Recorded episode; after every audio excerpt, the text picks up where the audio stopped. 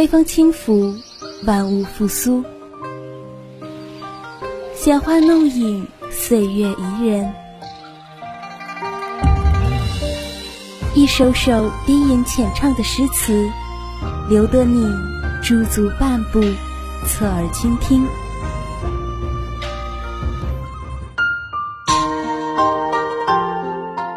窗外有雨，风里有声。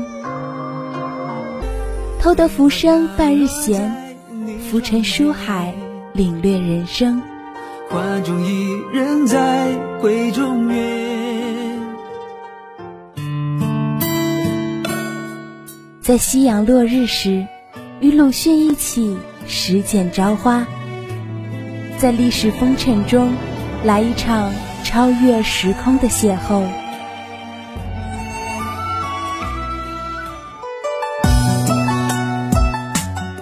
校园文学金谷园，带你走进文学世界，分享文字心情。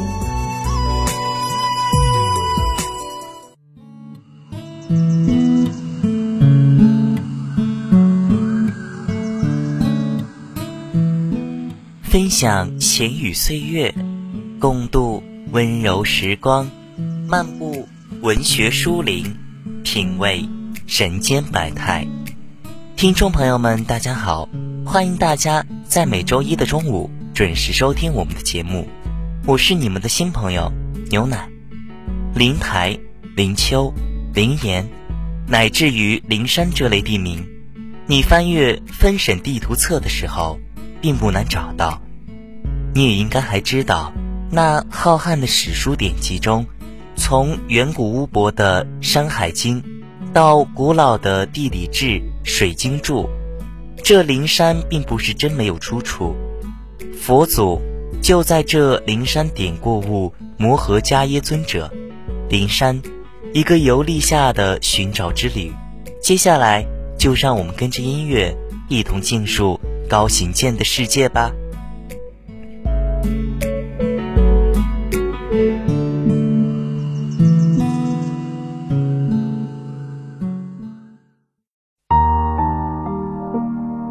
段闲谈，一首诗，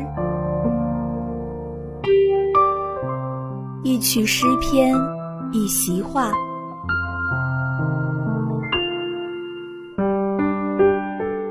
一番话语，一本书，一本好书，一段情，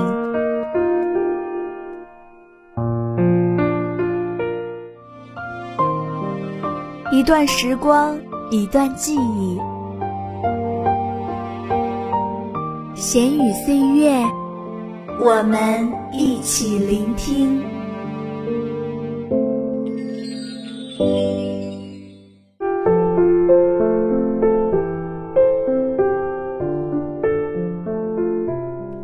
高行健，一九四零年一月出生于江西赣州，祖籍江苏泰州，法籍华裔剧作家、小说家、翻译家、画家、导演。评论家，民国二十九年一月四日，即一九四零年一月四日，出生于抗战时期的江西赣州。父亲高运同是中国银行职员，母亲顾家留是基督教青年会成员，并做过抗日剧团的演员。二人均出生于破落的大家族中。民国三十一年，弟弟高行素诞生。抗战胜利后，其父仍留在银行里，失业过后当记者，公职于私人银行及轮船公司。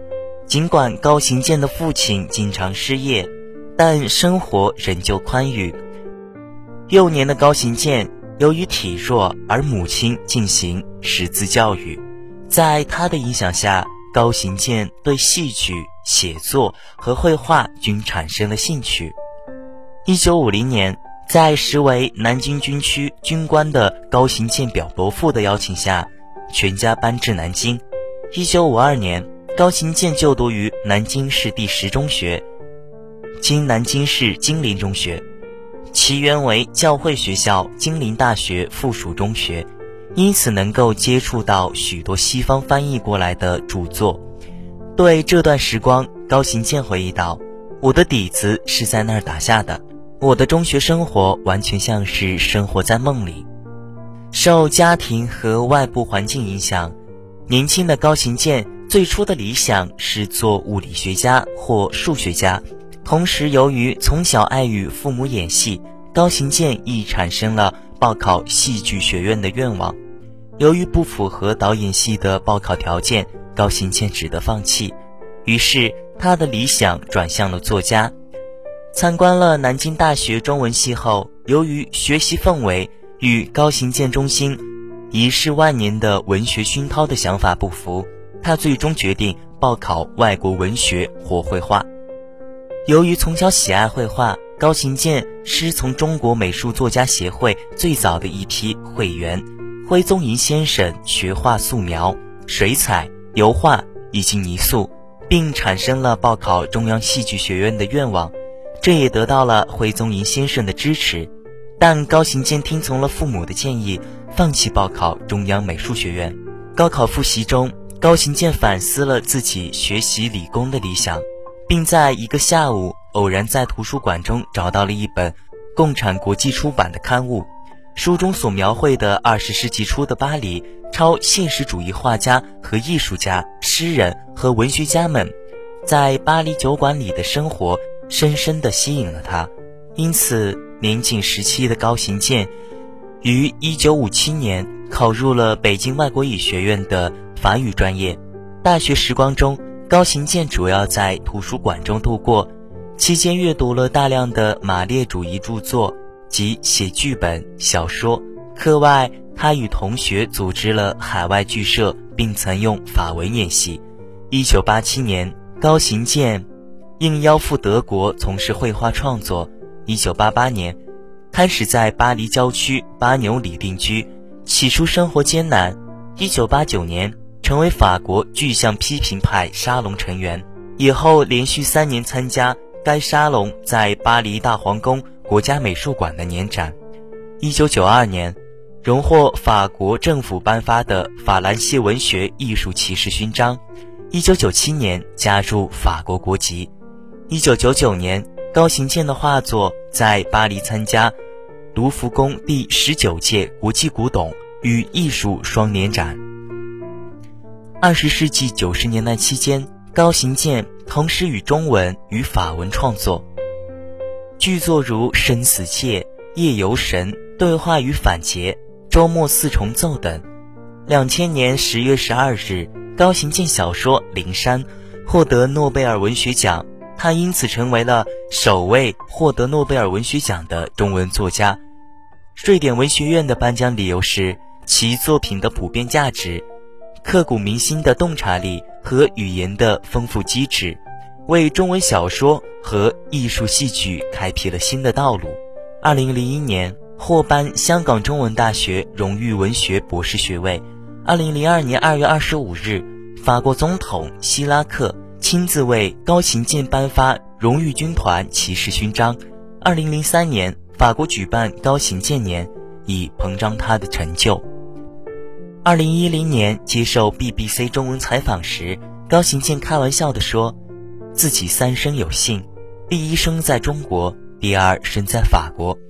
诺贝尔文学奖以后，我生了一场大病，也可以说是大难不死。又有一生，我自己开玩笑说，真是三生有幸。”高行健坦言，他没有想回中国的打算，他没有落叶归根的想法，他认为自己现在是世界公民。在哪里生存，就在哪里生根，无处不可以生根。二零一三年十一月，高行健在新加坡接受 BBC 电视台访问时说：“我已经离开中国二十六年，现在中国的确发生了一些改变，但我不了解，也不关心。我现在生活在欧洲，我更关心欧洲的文化。”他同时坦言没有看过莫言的作品。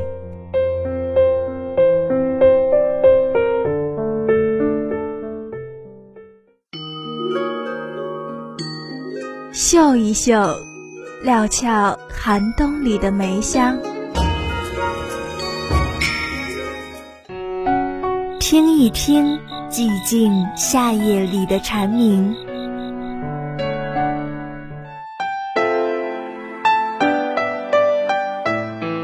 在繁华尘世中寻找心灵的净土，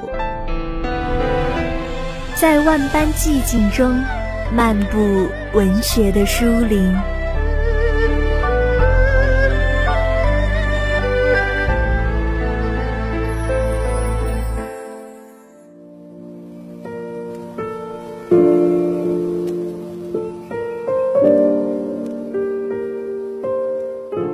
灵山是法籍华人高行健的代表作之一，并在两千年十月，高行健以该部作品荣获诺贝尔文学奖，成为华语世界第一个获此殊荣的作家。然而随之而来的是毁誉参半的诸多议论。从这个角度上可以说，《灵山》是一部引起争论远远多于其本身的作品。该小说讲述主人公我。误诊为肺癌，偶然在火车上听说有一个能治疗癌症的灵山，于是我便开始寻找的故事。灵山根据作者在中国南部和西南部偏远地区漫游中留下的印象而作。主人公看似在寻找灵山，实则描述了一个人内心追求的心路历程。该小说中的我在一万多公里的旅游中，见证到了大西南。和长江流域的多种民俗，在这个过程中，我得到各种心灵感受和禅悟。灵山的主要内容并不复杂，它诞生于高行健的亲身经历，主要讲述了高行健因被医生诊断为肺癌之后，决定踏上旅途以寻找生命的意义。后因偶然的机会得知灵山的存在，遂决定前往西南深山大川中的灵山。基于作家的本能。他沿途搜集了民间的故事、传说、歌谣、民俗等，沿着长江流域四处漫游，最后返回北京，却被告知身体中疑似癌症的黑影已经消失。于是深有感触，创作了这部《灵山》，记录游历中发生的故事以及搜集的民俗、歌谣等资料。真实就在空灵的远方。小说中的主人公。我是灵山路上的一个孤独行者，我为自己营造了两个相互对立的环境，即被污染了的环境和民间自然环境。我要逃离被污染的环境，也就是逃离虚假的生活，走进民间，走进自然，寻找实实在在的生活。灵山中的主人公，我认为的真实的民间存在于边缘地区。存在于民歌、巫术、各种流传故事、历史的、传说的、神话的之中，还存在于边缘地区人们的生活状态中。于是，我从这些方面去寻找真实和自由自在的状态。但是我寻找到的民间是否真实和自由是值得怀疑的。就算民间具备真实和自由的特点。我是否能够真正融入和体会民间的这份真实，还是个问题。除了蹑足于民间社会，从民间生活中寻找真实，我还走进大自然寻找原始的东西。我多次进入森林和草原，在远离人烟和喧嚣的地方漫游，与大自然亲密接触。灵山是一个孤独寂寞的灵魂，在承受了身心的重荷之后。几经挣扎，成佛所写下的悠长心灵自白，在喧嚣纷乱的现实世界中，这个孤寂寂寞的灵魂找不到倾诉、交流、沟通的对象，像被囚禁在的困兽在奋力寻找突围的缺口。